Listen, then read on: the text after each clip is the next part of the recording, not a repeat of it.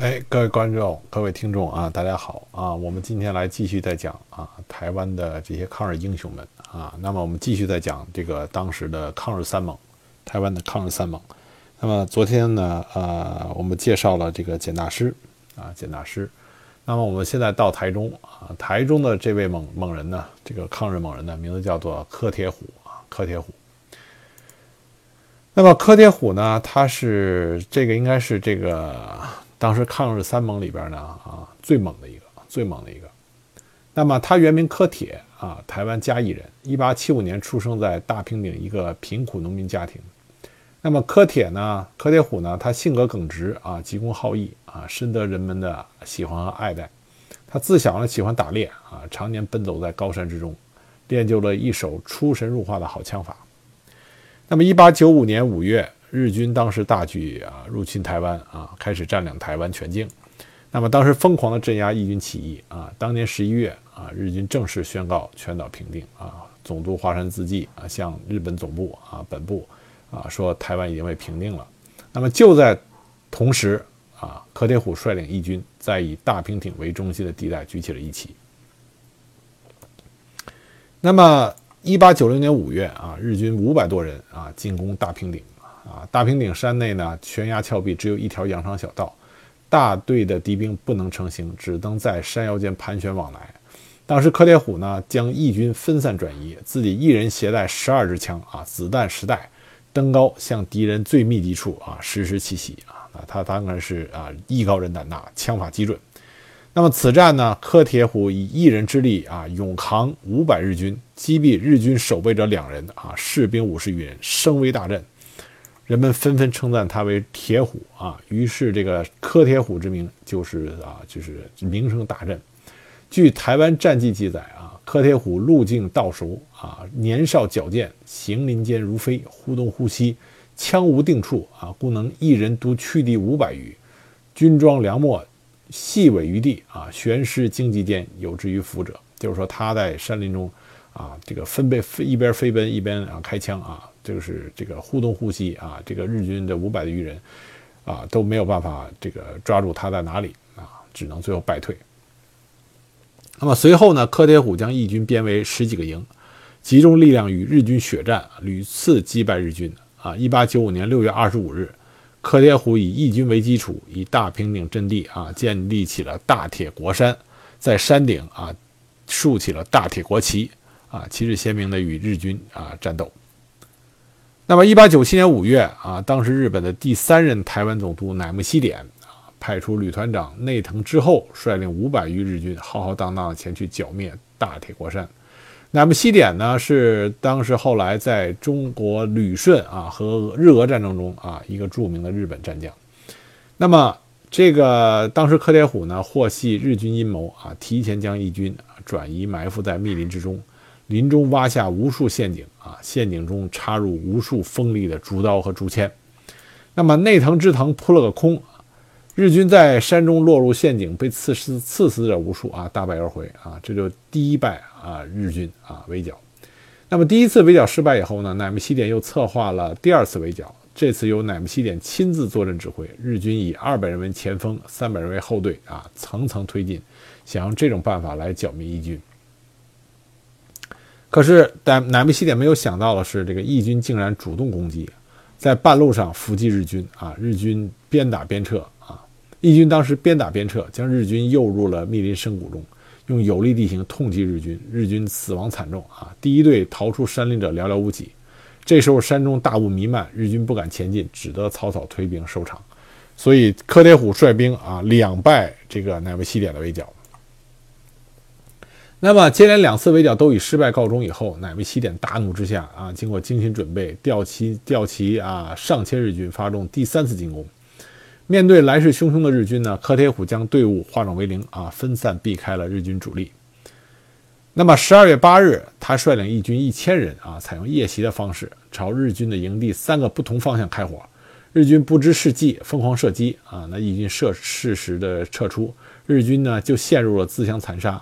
等待天亮查看时啊，当时日军惨败啊，只能撤退。所以这个柯铁虎的这个啊战术意识也非常强。那么柯铁虎对败退的日军呢穷追猛打，不断的派兵袭扰日军各处的守备队，日军不堪其扰啊，日夜难安。当时呢，这个乃木希典损兵折将，三次败在了这个柯铁虎的手上啊，最终被撤去了台湾总督之职啊，受到日本天皇的责备。那么，一八九八年二月二十六日啊，尔虞元太郎啊接任了第四任台湾总督。尔虞的第一个任务便是剿灭柯铁虎及其义军啊。上任之后，他命令日军旅团长啊松村务本少将和内藤之后少将率领日军五千多人啊扑向大铁国山。那么首战呢，日军就被消灭了一百七十多人啊，一百七十多人。那么第一次进攻宣告失败。不久呢，尔虞元太郎又命令日军发动第二次进攻。那么柯铁虎呢，将义军预先埋伏于道路啊，将日军前后夹击，日军当场被击毙五十人啊，仓促撤退。第二次进攻又宣告失败。那么六月十八日啊，日军再次发动对大铁国山的第三次进攻啊，而玉原太郎亲自坐镇指挥。当时柯铁虎呢巧妙应战，避实就虚，在云林一带呢歼灭了日军三百多人啊，同时义军还袭击了台中、鹿港等地的日军守备队。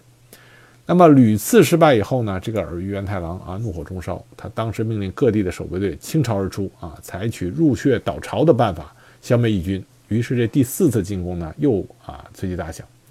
那么九月一日，柯铁虎命令手下将桐油和干柴悄悄运至日军驻地，借助当晚刮起的大风，一把火点燃了日军的营帐。大火借着风势越烧越厉害。当时日军旅团长内藤之后。冲出火海，却被埋伏在一边的义军砍下了脑袋。那么，而玉元太郎的第四次进攻又宣告失败啊！但是很可惜，在这场这场啊战斗中，这个柯铁虎啊身受了重伤啊，为他的牺牲埋下了祸根。那么接连失败之后呢，这个狡诈的儿玉元太郎呢，就啊采取了假装花里弹劾啊，实则实行围困的毒计。那么当时呢，柯铁虎呢也身受重伤，需要一个缓和的环境治疗，于是呢就答应了日军的请求啊。日军当时得知这个柯铁虎病重，在呃和谈之后啊，继续派小部队骚扰啊，让这个柯铁虎当时不得休息啊，不得休息。那么最终呢，最终这个在一九零零年二月九日啊，柯铁虎因为伤势恶化啊，医生束手无策。